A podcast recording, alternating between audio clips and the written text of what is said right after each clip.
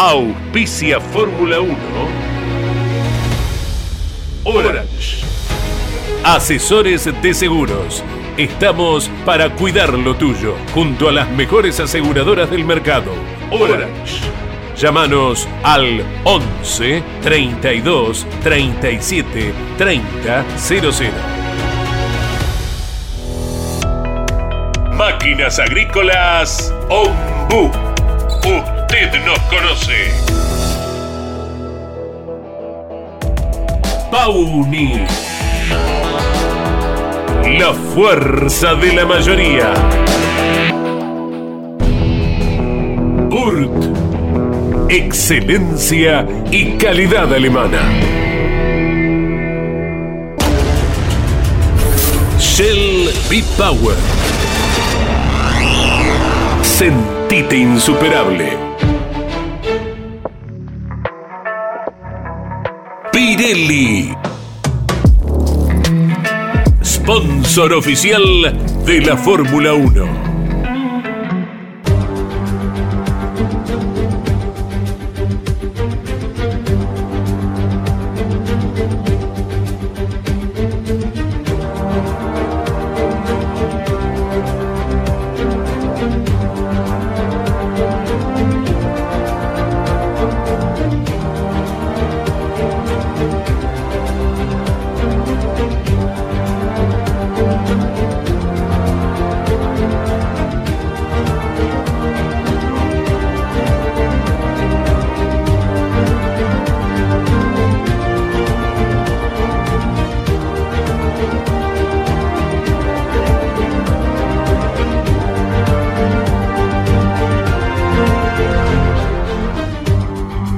¿Qué es la Fórmula 1? Para los puristas es la máxima expresión tecnológica a nivel mundial. Para los amantes de historias legendarias, es nuestro Juan Manuel Fangio, con 46 años, ganando una carrera imposible en el viejo Nürburgring.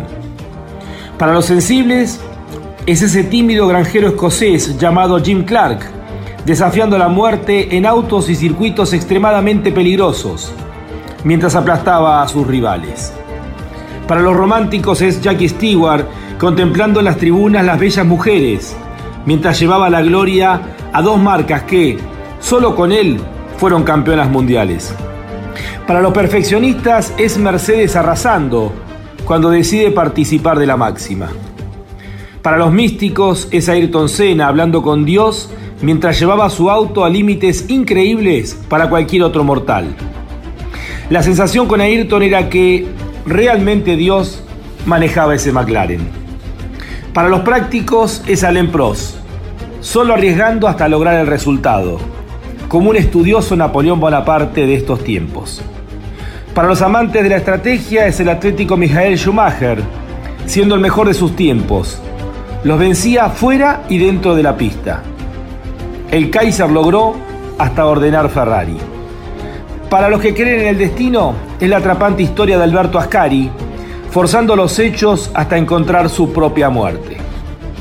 Para los apasionados, es el italiano equipo Ferrari. Es rojo pasión sin lógica. Ferrari solo se puede entender desde el corazón de sus tifosis. Para los contemporáneos es Lewis Hamilton representando los valores de estos tiempos. Velocista implacable, cuerpo y mente adaptados a las exigencias actuales. El Mohamed Ali de la Fórmula 1. Para los nacionalistas es Emerson Fittipaldi, resignando prestigio y dinero en su momento de mayor gloria, por el sueño de que su país, Brasil, tuviera un gran equipo en la Fórmula 1. Para los tradicionalistas es la flema británica, el eterno bigote de Graham Hill, los autos verdes, los talleristas. Para ellos, el centro de la Fórmula 1 es el Reino Unido. ¿Qué es la Fórmula 1? Cada uno de ellos tiene su cuota de razón. La Fórmula 1 es todo esto. Por eso es lo que es. Bienvenidos a Fórmula 1, un mundo de sensaciones sin límites.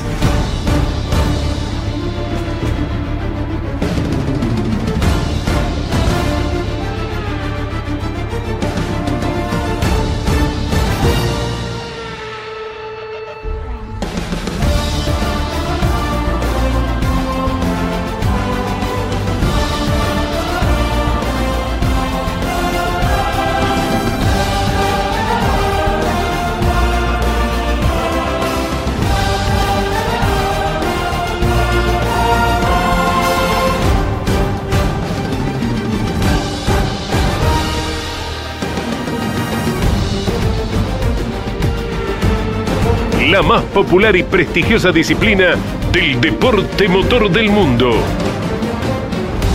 Llega a Campeones Radio Fórmula 1.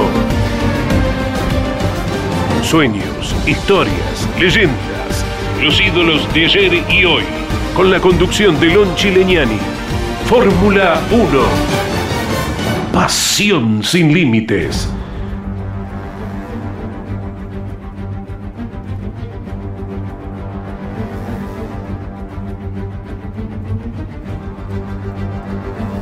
Alberto Ascari, Jim Clark, Graham Hill, Emerson Fittipaldi, Mika Hakkinen, Fernando Alonso y a partir de este fin de semana Max Verstappen eh, forman parte de ese selecto grupo que han conseguido dos campeonatos del mundo de la Fórmula 1. Por la juventud, por el momento que está pasando el neerlandés, seguramente todos inconscientemente imaginamos muchos más títulos por delante bueno, fue lo que pasó en definitiva prácticamente con cada uno de los que han logrado dos campeonatos eh, dentro de la Fórmula 1. El tiempo dirá si hay preparado para Max muchos más campeonatos del mundo, pero si uno analiza en cada uno de los seis que he nombrado anteriormente, todos imaginaban conseguir más campeonatos en el momento que consiguieron esa segunda corona tan difícil dentro de la máxima categoría a nivel mundial.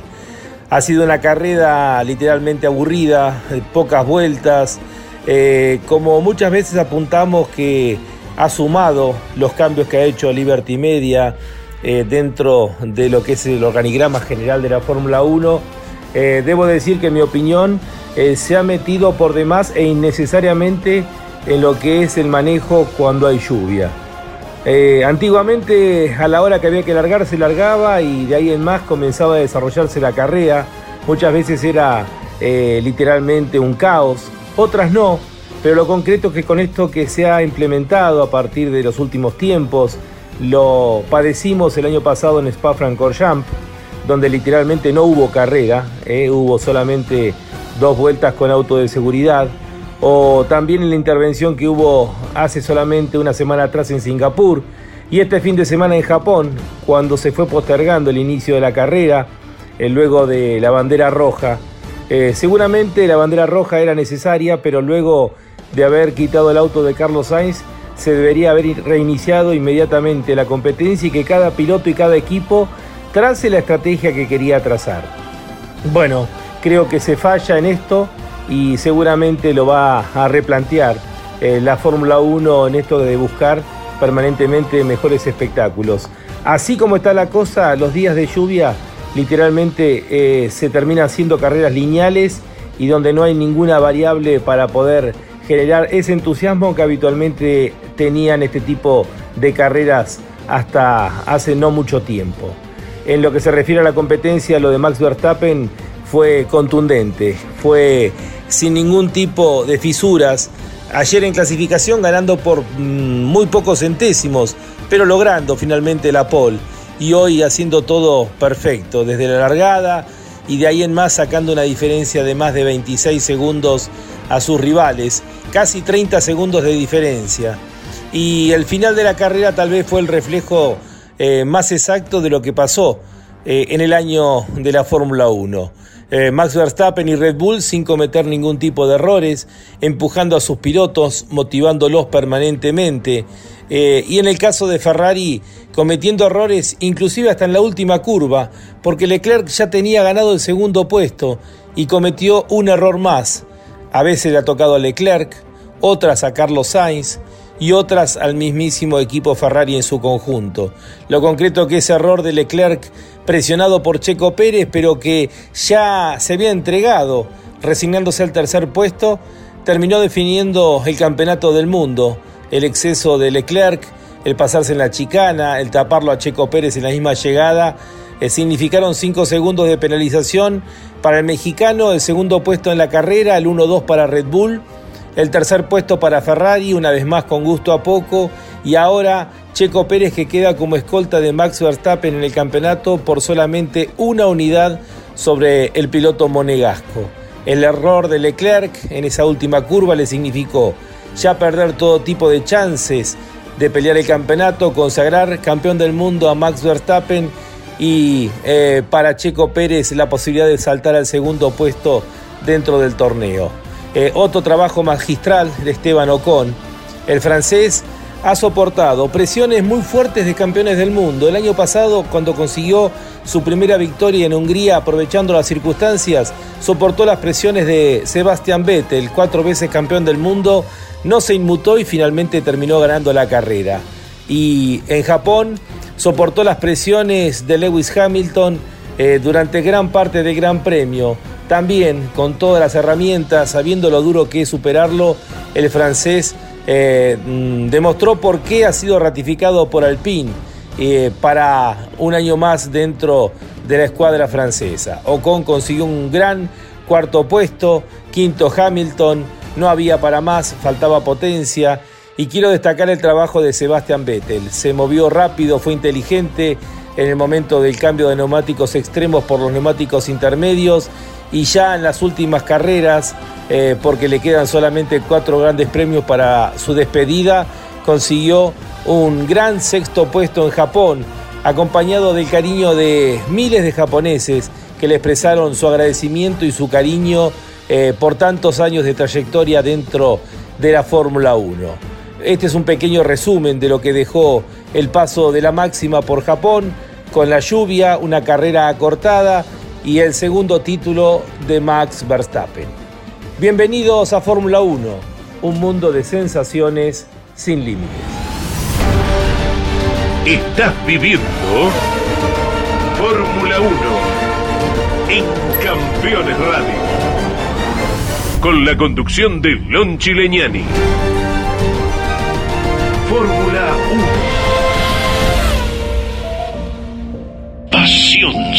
Límites.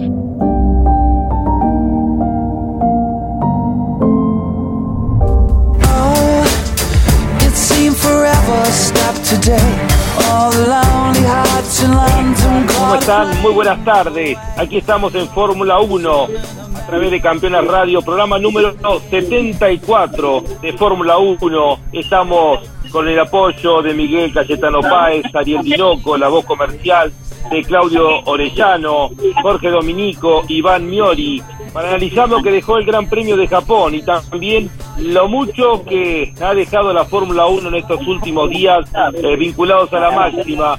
Eh, tanto con la carrera, también con noticias fuera de lo que fue la competencia corrida allá en el lejano oriente. Eh, número para oyentes, se pueden comunicar y dejarnos su mensaje al 11 50 54 88 18. Y voy a saludarlo ya e integrarlo a la noticia que voy a leer ahora al invitado del día de hoy, a un querido amigo que está disfrutando estos días en, Argentina, recibiendo reconocimiento de tanta gente que lo quiere y que admira su prestigio. Eh, muy bien logrado. Sergio Rinland, ¿cómo estás? Buenas tardes. Hola, Lonchi. Buenas tardes, un gusto saludarte. Cruzado esta vez, vos estás de aquel lado del charco y yo digo de este. Así es, Sergio, aquí en Alemania por razones laborales. Bueno, son las diez y cuarto de la noche. Eh, normalmente estás vos allá en, Inglaterra. Exacto, exacto. Bueno, Sergio, eh, vamos a, cambiar un poquito lo que es el orden. Primero vamos a hablar, Sergio, acerca de todo lo que estás viviendo eh, en estas horas desde que llegaste a la República Argentina eh, estás en autoclásica en estos momentos, ¿no? Estoy en autoclásica, sí, sí, sí, acá todavía estamos ya después del 5, ya está cerrando autoclásica. Eh, un, un, show espectacular, realmente me, me, llenó del lado que, le, que lo mires. Eh, no le envidia absolutamente a nada, a ningún evento internacional de los que he visto antes. Yo es la primera vez que vengo a autoclásica y realmente fantástico, fantástico los autos, la gente, el público, los actos, eh, todo, todo, los clubes, eh, todo fantástico, realmente impresionante. Bueno, Sergio, y bueno, por otro lado, mucha gente seguramente te preguntará acerca del libro que has lanzado hace pocos meses y bueno, seguramente dándote alternativas del mismo. Sí, bueno, justamente el viernes cuando llegué hicimos una sesión de firmas y, con, con gente, con poco de público y algunas preguntas y cuenta de, contar algunas anécdotas que o extender lo que hay escrito en el libro. Este, y bueno, fue una, una, una, una experiencia hermosa porque aparte estaba presente Pedro Campo, que fue mi maestro eh, en los inicios míos en el, en el, en, en, digamos, en el trabajo de ingeniería. ¿Y sí, y acá estoy, y acá estoy, y acá estoy, y acá estoy con otro gran maestro, con Guillermo Kisling, que está acá al lado mío. Grandes amigos. Sí, te manda muchos, te manda muchos saludos, te manda saludos. Sí, sí. Ahora esta noche nos, nos vamos a ir a comer algo para ponernos al día. Así que eh, encontrándome con amigos. Eh. Reutemann también, ¿no? Sí. ¿Cómo? Sí, fue la, el, acto, digamos, en honor a Reutemann ayer. Estuvo muy lindo, muy emocionante. Eh, yo tuve la fortuna de poder conseguir las mensajes que mandó Mauro Forghieri, eh, eh, eh, Patrick Head y Bob Dance, el viejo mecánico del Lole en Brabham y en Lotus. Este, así que bueno, se pasaron esos tres videos, se hicieron comentarios, eh, realmente estuvo fantástico. Había pilotos de la época de, de Lole acá en Argentina, como Mengo, Balestrini, eh, eh, Mongusi, qué sé yo, héroe de la época mía cuando yo era pibe y en ellos yo soñaba, ¿no? Qué lindo, qué lindo. Bueno, y también eh, hemos visto fotos tuyas durante el año con el mismísimo Gordon Murray a los pocos días que había fallecido el Lole con el BT-44. Exacto, sí, sí, lo, lo, queríamos traer también ese auto, pero bueno, no no no se pudo concretar, pero también vino un saludo de Gordon. Bueno, Sergio, ¿y cómo sigue la presentación de tu libro? Eh, ¿Cómo tenés previsto en estos días eh, eh, para aquellos que quieran contactarse contigo? Eh, bueno, yo diría a través de ustedes. yo creo que es lo mejor, ¿no es cierto? yo ya quedé con quedé con vos de, de, ir a, a saludarlo a Caíto un día de esta semana, que estoy acá en Buenos Aires. Este, así que si se quiere armar otra firma de libro, podríamos hacerle ese día ahí. Pero todavía no, todavía no hablé con tu padre porque no, no, recién llegué el sábado, me pasé los tres días acá en Autoclásica y no organicé absolutamente nada. No, ¿Eh? no los tiempos, Sergio. no, no, no, pero bueno, ya mañana me voy a organizar un poquito. Bueno, ¿Eh? igual disfrutar mucho todo lo que estás viviendo. Sí, no, acá es amigos y obviamente ¿Qué te parece? Me encontré con Pedro, con Rafa Balestrini, que está acá al lado mío también, eh, viejos amigos de aquella época. Pues sí, la verdad que fue fantástico. Este, este evento, acá está Juancho Zampa, está al lado mío también. Este, la verdad que, la verdad que espectacular este, este fin de semana, no, no me lo voy a olvidar mientras viva. Qué lindo, qué lindo, Sergio, que puedas disfrutarlo. Eh, antes de entrar en lo que dejó el Gran Premio de Japón, eh, hace una semana atrás eh, hablaba de, acerca de la historia de Dalara, ¿no? Y bueno, obviamente que cuando uno lee la historia de Dalara con mucho orgullo encuentra que el primer chasis hecho para Fórmula 1 fue construido por vos. ¿Qué, qué recordás de aquellos tiempos? Bueno, fue una experiencia fantástica porque es el, el primer auto de Fórmula 1 que yo tuve a mi cargo todo el proyecto. Eh, yo venía de Brabham, donde éramos un triunvirato, y cuando Brabham decide que ese año Bernie decide no hacer Fórmula 1 eh, y hacer el Procar, eh, me contacta Dalara y me contrata para hacer el diseño de su primer Fórmula 1 eh, para la Escudería de Italia. Y bueno, fue una experiencia maravillosa a nivel humano, a nivel técnico, todo, ¿no? O sea, fue una, una, una, una, una experiencia fantástica me vino me vino muy muy bien y bueno y a partir de ahí yo ya tuve a cargo proyectos de todo tipo no eh, seguís ligado a Dalara seguís en contacto con ellos obviamente que, sí, han tenido especialmente en la Indy ha sido eh, increíble con la fábrica que hecho en, Indianápolis.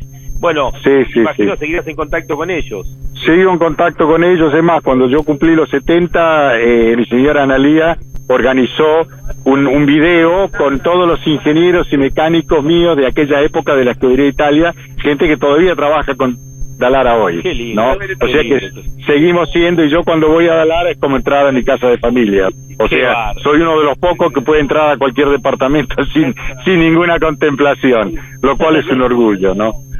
Y también para nosotros el orgullo de de que, de que seas argentino, bueno, que podamos tenerte permanentemente, poder charlar con vos, con, con todos tus conocimientos. Sergio, vamos a ir metiéndonos a poco con lo que fue el Gran Premio de Japón, pero más que nada, seguramente ah, te habrá llegado la noticia y me, gusta, me gustaría tu opinión acerca de el anuncio de la FIA de que Red Bull superó el límite de costos permitidos en la Fórmula 1 para el año 2021, más allá que también lo, lo, surgió con Aston Martin y en parte con Williams. Pero me gustaría tu opinión acerca de esto, porque bueno, en un campeonato tan apretado, eh, haber superado el límite de costos, eh, ¿qué opinión te, te deja? Bueno, la primera opinión es que el tema del límite de costos es muy difícil de controlar, muy difícil. No, es muy difícil de controlar porque, eh, digamos, dicho, dicho, digamos, en, en, en, la jerga, meter el perro es fácil en la parte financiera, no es difícil. Con todas las empresas que tienen, que le pueden hacer cosas, eh, no es no es difícil, es muy difícil para la FIA poder controlar eso. Yo creo que hacen bastante bien controlándolo, pero es un es, es muy difícil, es muy difícil, ¿no? Y el hecho, okay, eh, es muy difícil, ¿eh? Este, perdona, acá me estaba saludando gente. Palma.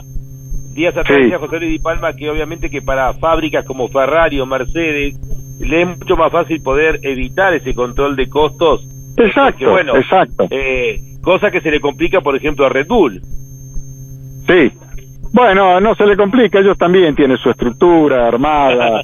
eh, y sí, se van armando, no no lo no lo pueden evitar, o sea, eh, la FIA la FIA está en se metió en un en un este en un berenjenal queriendo controlar y lo sabemos bien, lo sabemos históricamente nosotros acá, cuanto más controles pones en algo, más fácil es meter el perro y más difícil es controlarlo y más se te escapa la liebre. O sea, eh, la opinión mía es déjalo, el que el que tiene que lo gaste y el que es más inteligente que gane y listo, y ya está, siempre fue así y la plata hace alguna diferencia, pero yo te puedo asegurar que Ferrari gasta mucho más plata que Red Bull y Ferrari juntos. Tal cual, tal cual. Ferrari y Mercedes juntos. entonces, poner trabas y buscar eh, alternativas a atajo, lo sabemos como argentinos todo esto, ¿no? No, exacto. O sea, poner cada vez que ponen límites, ponen trabas o ponen limitaciones, echa la ley, echa la trampa, le encuentran la vuelta y alguien va a terminar gastando más.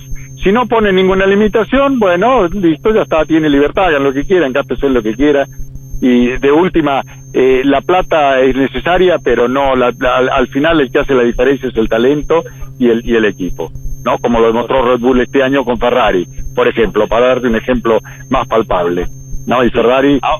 eh, digamos es el ejemplo palpable de que la plata no hace la diferencia. Ahora, reglamentariamente dicen que la sanción deportiva menor podría ser desde una amonestación pública, la reducción de puntos, tanto del campeonato de constructores como de pilotos, suspensión en una o dos o más carreras. Eh, yo creo, Sergio, que eh, modificar el resultado de un campeonato eh, una casi un año después sería una locura. Totalmente una locura, totalmente. Por eso es que no tiene ningún sentido este tipo de control, porque para llegar al, al, al, meollo de la cuestión tardan un año. Tardan un año no son ingenieros de Fórmula 1 los que están controlando eso, son contadores, con, todo el respeto que me merecen, pero no trabajan a la velocidad de un piloto de Fórmula, de, un, de un ingeniero de Fórmula 1 o de un piloto de Fórmula 1. Entonces se llevan su tiempo, analizar cuentas no es fácil, no es fácil. No, y bueno, y tener y poder penalizar a alguien un año después de todo lo logrado es o sea, eh, yo creo que la FIA con esto tiene que aprender a ver si va a poner limitaciones, cómo va a ser la reglamentación y poner las, las penas antes de crear el reglamento, no cuando alguien infringe, decir, a ver, a ver, ¿cómo lo vamos a penalizar ahora? ¿No? Sí, Eso es otro error también. Correcto. error. Eh, Sergio, eh, ¿viste las imágenes de la grúa eh, transitando la pista?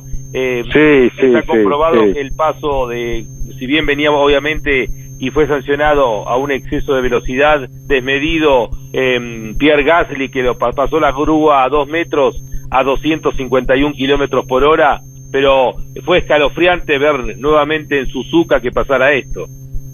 Bueno sí totalmente y más acordándonos de los accidentes de, de de este chico francés que tuvo el accidente con la grúa hace unos años, eh, es, es, inconcebible que los pilotos todavía no tengan la conciencia de levantar la pata. Tal cual, tal cual. es inconcebible. Bianchi, de Bianchi. Sí, el accidente de Bianchi fue terrible. Sí, sí, sí. Este, y bueno, ¿qué le vas a hacer? Ahora, Sergio, eh, el dominio, decía la apertura también que me parece esto de la intervención, y volviendo al tema FIA, la intervención desmedida de la FIA especialmente, ¿no?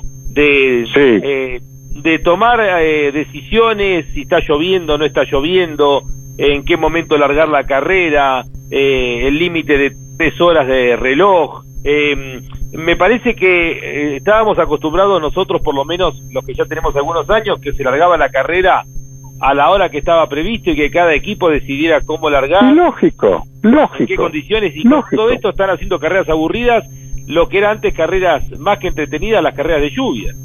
Sí, quieren quieren ser este quieren ser este digamos eh, eh, en inglés se dice patronizing, que son los el, el, el, papá que le dice al nene cómo tiene que hacer las cosas. Y no, viste, gente gente mayor, gente grande, gente con experiencia, sabe lo que tienen que hacer. Llueve y claro que llueve, y llueve para todos. Y bueno, algunos se va a pegar y sí, algunos se va a pegar porque a alguno le falta el, el, el, digamos la, habilidad para manejar en lluvia que a otro. Pero estamos en Fórmula 1, no se puede hacer eso. No se puede hacer eso. No, a nosotros nos gustaba que largara la carrera y terminara la carrera. Llueve, no llueve. A mí el otro día, justamente ayer o anteayer, me preguntaban, ¿y qué hacías vos cuando llovía? Y cuando llovía, poníamos goma lluvia, levantábamos un poquito el auto y, y, ya está. Porque si haces cualquier otra cosa y deja de llover, vas a tener un auto totalmente no competitivo. Tal cual, tal cual. Entonces lo dejas en manos de la goma y los pilotos. Y ya está. Tal cual. Tal cual. Exactamente. Aparte, eh, en esto, obviamente, que eh, le permite a equipos que tal vez no tengan el presupuesto, o pilotos que no tengan los recursos por todo exacto. Eh, poder rebuscársela, ¿no es cierto? Exacto, exacto. Que un equipo con menos recursos haga la diferencia. No, Ahora, una cuestión de debilidad, pero bueno. ¿Qué año de Verstappen y Red Bull? Digo, sí, sí, sí, realmente, realmente sí. Las 12 victorias en 18 carreras de Max Verstappen, sino que son las 14 victorias, sumando la dos de Checo Pérez en 18 carreras. Eh, Checo Pérez segundo en el campeonato ahora. Eh, y un poco el resumen, decía en la apertura también Sergio, de lo que es el año, ¿no? El error de Leclerc en la última curva cuando estaba asegurado el segundo lugar, ¿no? Sí, bueno, pero Ferrari viene cometiendo errores desde que arrancó el campeonato, teniendo el mejor auto, te lo digo así. Sí. ¿Es el mejor auto, Sergio? Para mí, eh, no sé ahora, pero en su momento fue el mejor auto y Leclerc no tiene mucho que envidiarle a Verstappen. Pero el equipo no, no, el equipo le falló de medio a medio. ¿Y, cómo se explica la evolución de Alpine en las últimas carreras? Bueno, obviamente, y también de esto hemos hablado, cómo va avanzando, aunque pareciera haberse ahora estabilizado un poco esa evolución por parte de Mercedes. Bueno, Mercedes sigue avanzando y yo creo que llegado a fin similar a Red Bull y el año que viene va a estar interesante. El año que viene va a estar muy interesante. No, eh, lo de Alpine y bueno, ellos son gente muy trabajadora y deben haber encontrado una beta y ahí la están aprovechando, ¿no? Y yo creo que, que, que, que, Alonso debe estar pensando dos veces si hizo lo correcto. Sí, sí, porque realmente se va en el mejor momento de Alpine. Bueno, no sé si el mejor momento, pero en un buen momento de Alpine se va un equipo que eh, no es ni una cosa ni la otra. Correcto. Bueno, Esa es mi opinión. Te dejo seguir charlando con el resto de los amigos que te están eh, visitando, aprovechando que estás acá. Seguramente muchos recuerdos, muchos, eh, muchas experiencias que has vivido en tus comienzos y bueno, con una evolución increíble que aparte está ligado a lo que va a ser en los próximos días también un trabajo tuyo que has hecho de energías renovables con la gente de Agrare. Exacto. Bueno, hemos estado hablando con Héctor Prieto de Colcar, que le conté, y mm, también ah. vamos a en algún momento combinar porque quiere juntarse con vos también, así que bueno. también eh, llamando todo eso, Sergio, porque bueno, es, también ellos están muy involucrados y lo puso muy contento que un argentino también esté involucrado en lo que es energías limpias, que estando acá en Europa y en esta crisis que está viviendo con la invasión de Rusia por, a Ucrania, uno se da cuenta que va a ir mucho más rápido de lo que uno imagina, ¿no? Sí, sí, entre la pandemia y la guerra eh, va, va, va a acelerar los tantos muchísimo y es increíble. El, salto que pegó después de la pandemia el tema del, de, los, de los vehículos eléctricos es brutal, brutal. Tal cual, tal Así que en eso estamos, en 10 días. Disfrutando a los amigos, ¿eh? Perfecto, muchas gracias Lonchi y ya nos encontraremos en otra oportunidad y seguiremos hablando así.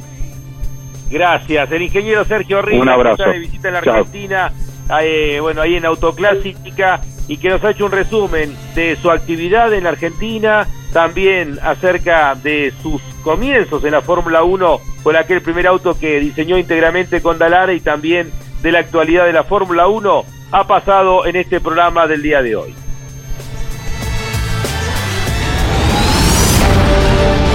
Estás viviendo Fórmula 1 en Campeones Radio. Con la conducción de Lon Chileñani. Fórmula 1. Pasión sin límites.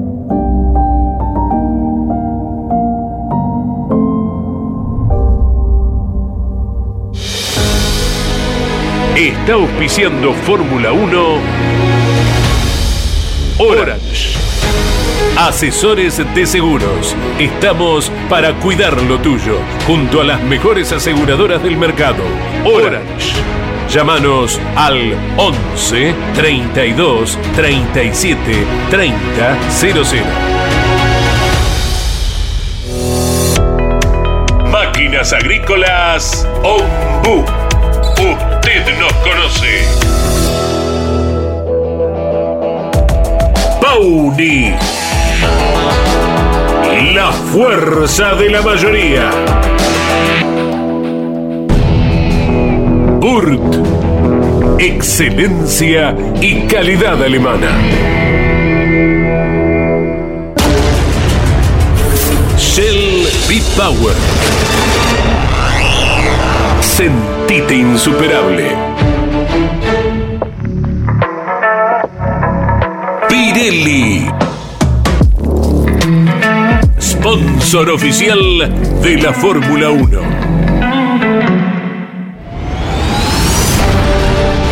Estás viviendo Fórmula 1 en Campeones Radio. Con la conducción de Lon Chileñani. Fórmula 1. Pasión sin límites.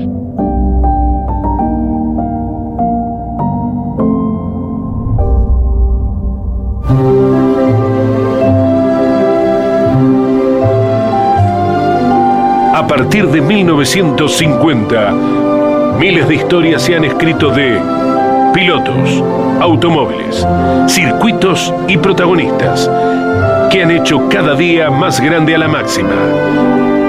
Compartimos juntos historias de la Fórmula 1. Un espacio donde la nostalgia tiene su lugar.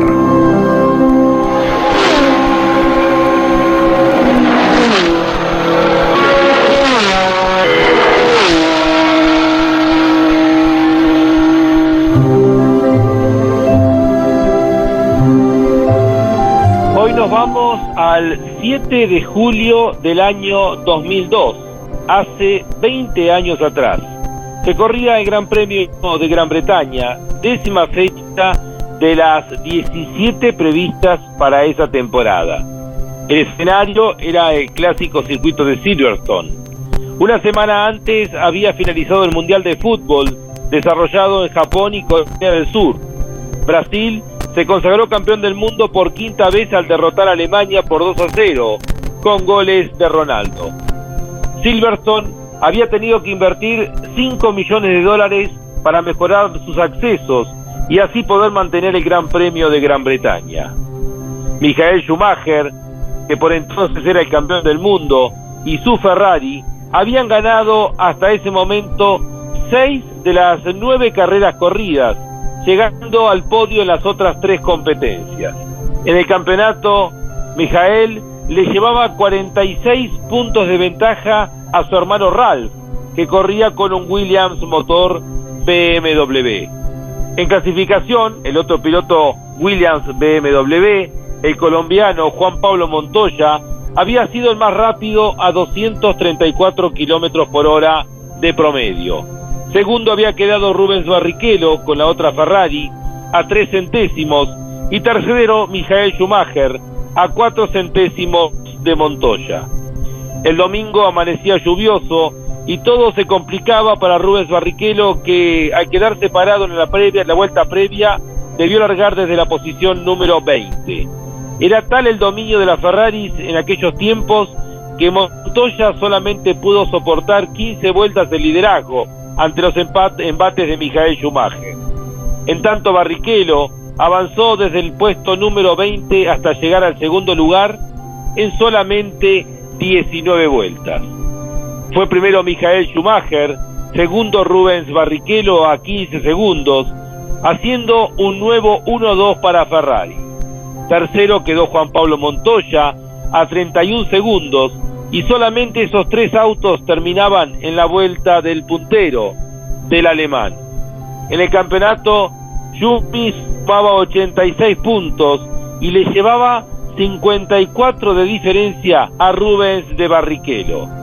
Dos carreras después, en su tierra, en Alemania, Michael Schumacher lograba en ese año 2002 la quinta de las siete coronas que logró en su historial. Así es la Fórmula 1, un cofre lleno de recuerdos, un cofre para abrir y disfrutar.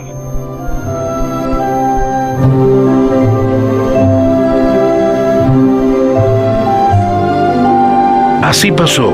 Historias de la Fórmula 1. Un espacio donde la nostalgia tiene su lugar.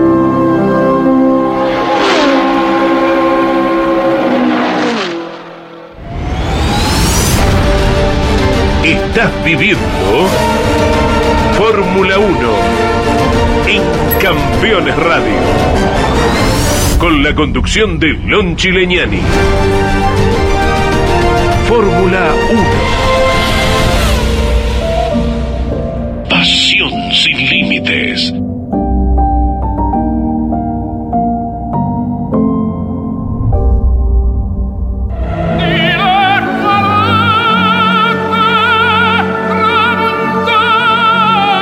Enzo Ferrari creó una marca de automóviles. El tiempo y los tifosis del mundo la convirtieron en leyenda. Ferrari, el sueño de todo piloto. Ferrari, rojo pasión. Ferrari, sinónimo de Fórmula 1.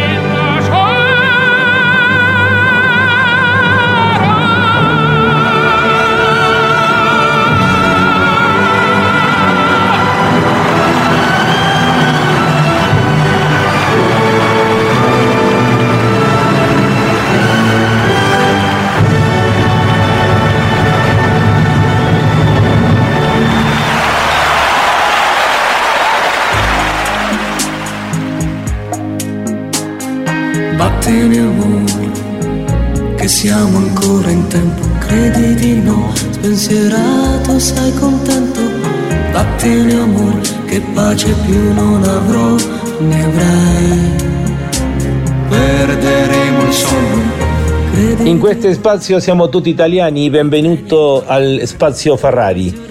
Ha dicho Matías Binotto, el director eh, deportivo de Ferrari, que están sorprendidos y decepcionados por el recargo de 5 segundos que se le aplicó a Charles Leclerc en esa pasada que mm, cometió el monegasco en la última vuelta, en la última curva del Gran Premio de Japón. Eh, yo diría que sorprendidos y decepcionados tendrían que estar los tifosis. Eh, por un lado, por el error de Leclerc, eh, que le costó ese segundo puesto, que le entregó ya el campeonato a Max Verstappen y que lo lleva ahora al tercer lugar en el torneo, quedando un punto por detrás de Sergio Checo Pérez. El segundo lugar estaba eh, ya decidido, estaba ganado, Checo venía un poco más atrás y no había chance que pudiera superarlo en esos metros eh, finales, por eso eh, Ferrari en su conjunto comete una vez más otro error que le significa ahora perder ese lugar en el campeonato de pilotos. A esto hay que incorporarle también el error de Carlos Sainz, eh, justamente con una pista muy compleja, eh, con mucha agua, pero bueno, fue el único que se despistó de los 20 pilotos y por suerte no terminó en tragedia, ya que la Ferrari volvió a la pista.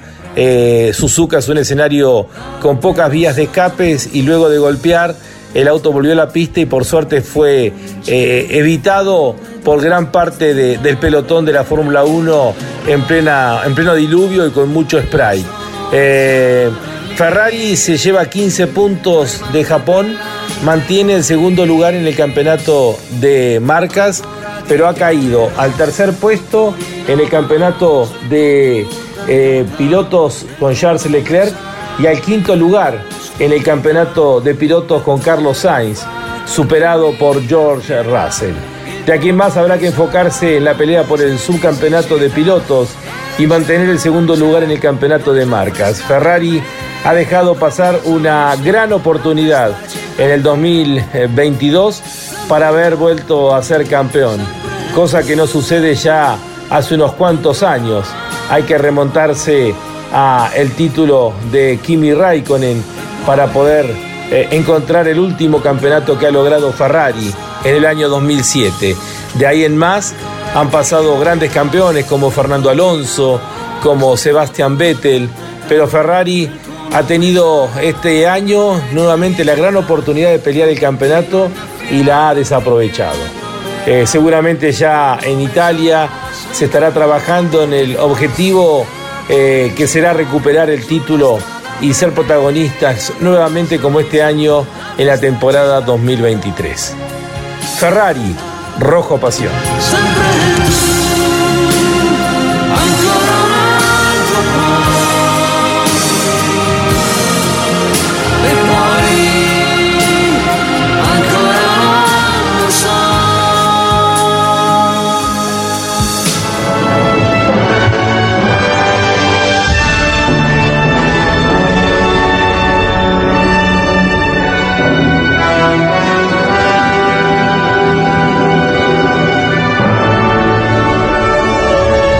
Fue Ferrari, el sueño de todo piloto. Ferrari, rojo pasión. Ferrari, sinónimo de Fórmula 1.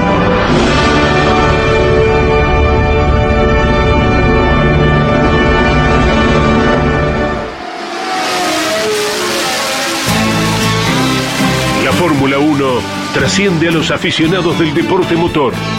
La Fórmula 1 atrapa con su magia, velocidad, tecnología, sonido y color. Ahora en Campeones Radio, me gusta la Fórmula 1.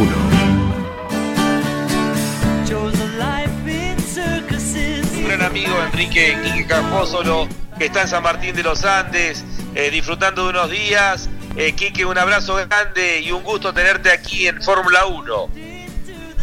Bueno, lo mismo, Lochi, realmente pues, siempre charlar con vos o con cualquiera de tu familia es un placer.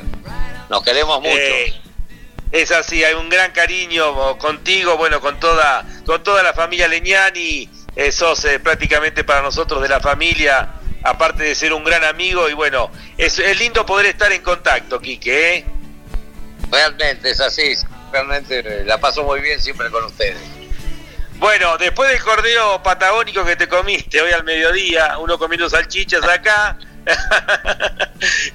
bueno, contale a toda la audiencia de Fórmula 1 eh, cuáles son tus primeros recuerdos de la Fórmula 1, eh, qué fue lo que, lo que te atrapó eh, ya desde joven. Mirá, a mí el automovilismo me atrapó desde muy joven y te diría 12, 13 años eh, bueno, yo nací en Reconquista, también mi, pueblo, digamos, mis raíces, provincia de Santa Fe, lo único que podíamos hacer o acceder era la radio, donde, bueno, estaba su padre, el gran Caito, estaba a González Long y Andrés Rouco, Canto, y yo tuve toda esa vivencia de los grandes premios de turismo nacional, turismo carretera, y por supuesto después ya también en el 66, yo tendría, yo soy del 50, así con 16 años viví la, la Fórmula 3 Internacional, me acuerdo de venirme a dedo de Reconquista Rosario para verlo a Silvio Moser, Andrea de Adamich, eh, Carlitos Pairetti, ese gran amigo que hace pocos días se nos fue, Cupeiro, Andrea Bianini, eh, Estefano, y bueno, siempre fui fanático del automovilismo y por supuesto tuve las vivencias de la Fórmula 1 en la época ya, a fines de los 60, con Emerson Fittipaldi, Graham Hill, eh, Danny Hulme, Jim Clark, Jim Clark, Pedro Rodríguez, qué sé yo, son tantos recuerdos, pero siempre lo que pasa es que fui muy fanático. Yo eh, me iba a todos lados, en la, época del Lole, en Reconquista no teníamos televisión y me iba a Resistencia Chaco o a, la, o a Santa Fe Capital a ver sus carreras. Este, yo siempre digo que uno de los pocos tipos o personas que me hicieron madrugar eh, fue el Lole. El Lole me hacía madrugar para los grandes premios, ¿viste? Así que sí, no, tengo unos recuerdos imborrables. Eh, eh, has nombrado un montón de, gigantes eh, de la, oh. Fórmula 1, de todos los tiempos. ¿Y cuál era tu preferido? ¿Cuál era tu, tu ídolo? O, el día de hoy todavía, ¿cuál es el que vos decís, este es mi ídolo? Mi ídolo fue Jim Clark en un principio, en esos años sesenta y pico. Después sí, Emerson, Emerson Fittipaldi, no sé si por la cercanía con Brasil, qué sé yo, que uno lo sentía, como que lo sentía más cerca, y aparte de ser un crack, un gran piloto, y por supuesto después el Role, viví toda su etapa y tuve la suerte de verlo correr en varios, en varios, más allá del autódromo acá de Buenos Aires, lo vi correr en, me acuerdo, en Dijon, en Mónaco, no sé, tuve suerte de verlo correr en varios lugares, fanático del Lole, fanático. Y bueno, hoy en la actualidad es Fernando Alonso, desde hace casi, casi 20 años fanático de Fernando Alonso, que por supuesto no tiene la mejor herramienta para competir, pero, pero me gusta, no sé si más allá de su talento, por ser español, que uno, qué sé yo, la cercanía, eso, mi abuelo español, por parte de madre y todas esas cosas que uno lo van llevando a, a, la cercanía, ¿no? Y más allá de Dijon, estuviste en Magnicurs en una carrera muy especial, ¿no? Ah, sí, sí, fuimos a ver el debut de Norberto Fontana, fui con varios amigos, con Carlito, bueno, el que me llevó fue Carlito Pairetti, con Carlito Pairetti, el nene Veiga, Neri Pumpido, todo, hicimos un grupito así de varios amigos y vimos el debut, gracias a Dios, de Norberto, que la verdad que, fue un buen debut. Este, Norberto, un gran piloto. Lástima que, bueno, nosotros, qué sé yo, en este país que a veces las instituciones no colaboran demasiado y perdemos talento, ¿no? Talento como Norberto que podrían haber llegado y estar mucho tiempo en la Fórmula 1, sin duda. Y que en pocas semanas termina la Fórmula 1 de campeonato Así que te voy a convocar nuevamente, así charlamos porque hemos hecho un panorama general, tenés muchas vivencias que seguramente la audiencia va a querer escuchar, así que terminado el campeonato de Fórmula 1, te voy a convocar un, día lunes y vamos a hablar mucho más en extenso, ¿eh? Pero con todo gusto, Lonchi, vos sabés que siempre dispuesto y sobre todo con, con vos y con tu familia, siempre cuando vos quieras. No tenés más nada que, llamarme y listo, estoy, listo, estoy a, tus órdenes. Vamos a profundizar de, tantos personajes que has nombrado y bueno, y que tienen que ver con, la historia más rica de, la Fórmula 1. Quique querido, te mando un fuerte abrazo y nos vamos a estar viendo si Dios quiere prontito. Si Dios quiere, gracias Loncho, un abrazo para toda la familia y un placer eh, haberte escuchado y saludarte. Buena estadía en San Martín de los Andes, ¿eh? gracias, querido, gracias. Enrique Quique Capósolo, un gran amigo de eh, la familia Leñani, del equipo campeones, en lo personal, ha pasado por aquí por Fórmula 1.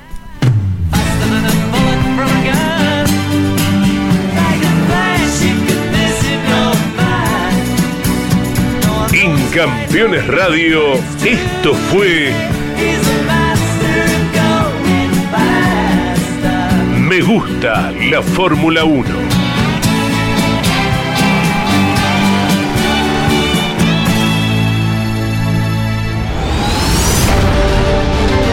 Estás viviendo Fórmula 1 en Campeones Radio.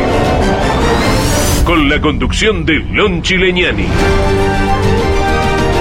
Fórmula 1. Pasión sin límites.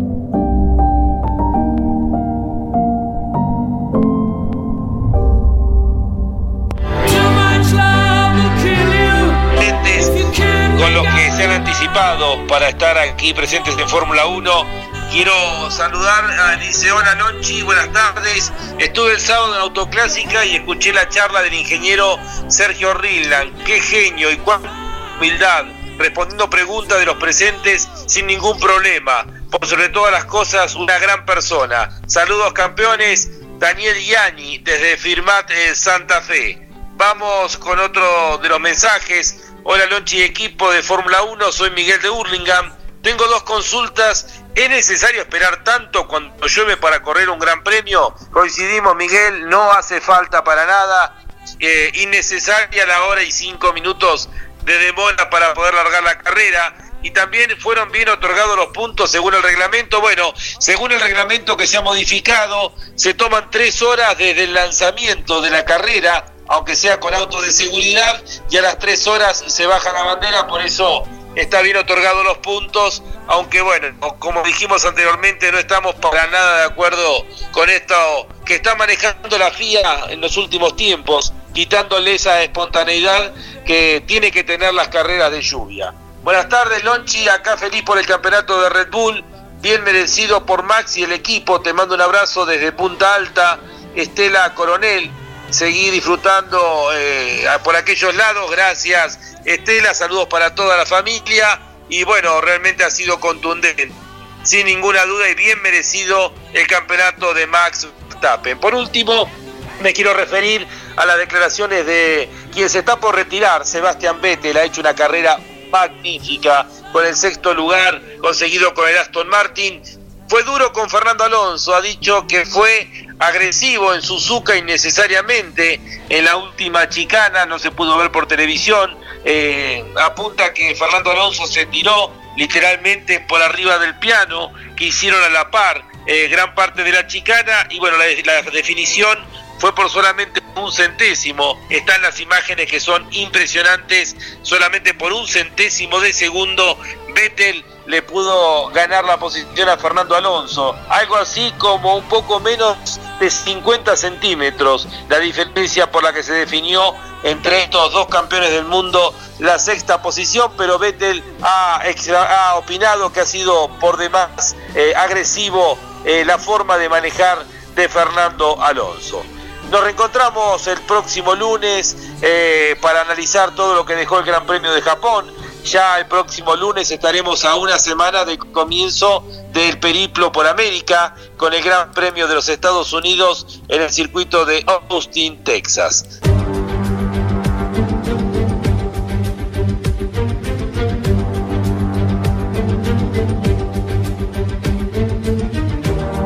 Una vez más, el Gran Premio de Japón terminó coronando a el monarca de la temporada.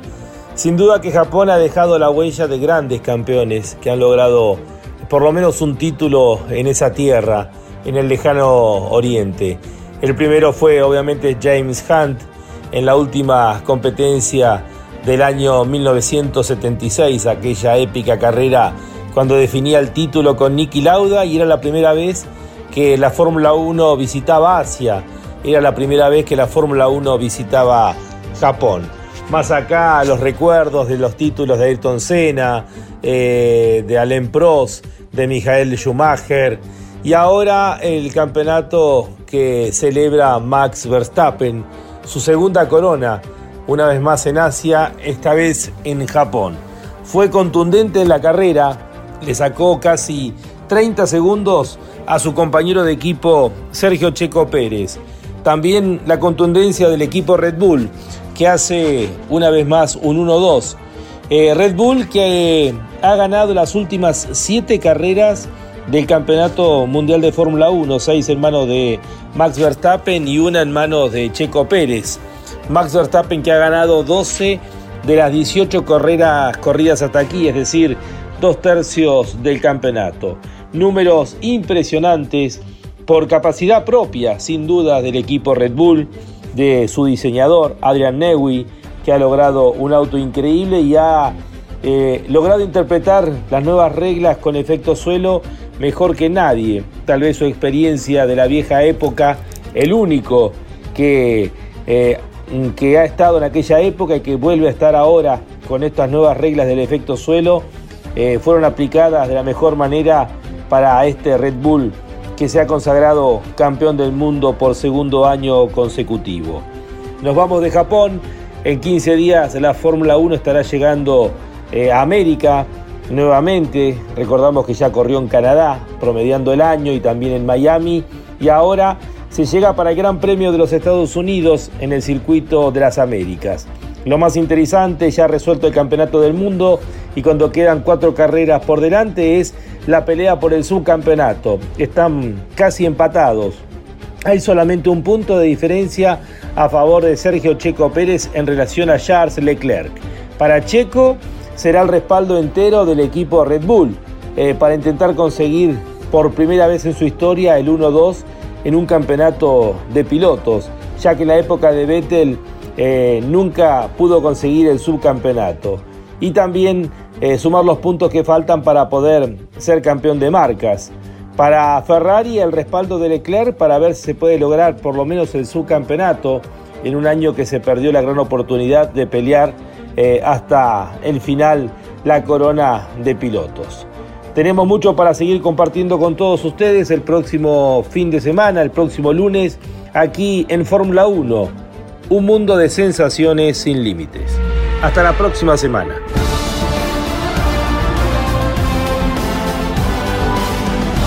Esto fue Fórmula 1 la más popular y prestigiosa disciplina del deporte motor del mundo, pasó por Campeones Radio. Fórmula 1. Sueños, historias, leyendas, los ídolos de ayer y hoy. Con la conducción de Lon Chileñani.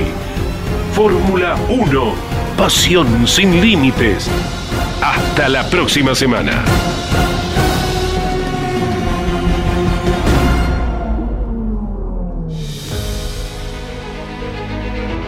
Auspicio Fórmula 1 Orange. Asesores de seguros. Estamos para cuidar lo tuyo, junto a las mejores aseguradoras del mercado. Orange. Llámanos al 11 32 37 30 00. Pauni la fuerza de la mayoría. Máquinas agrícolas Ombu. Usted nos conoce. URT. Excelencia y calidad alemana. Shell B-Power. Sentite insuperable. Pirelli. Sponsor oficial de la Fórmula 1. Campeones Radio. Una radio 100% automovilismo.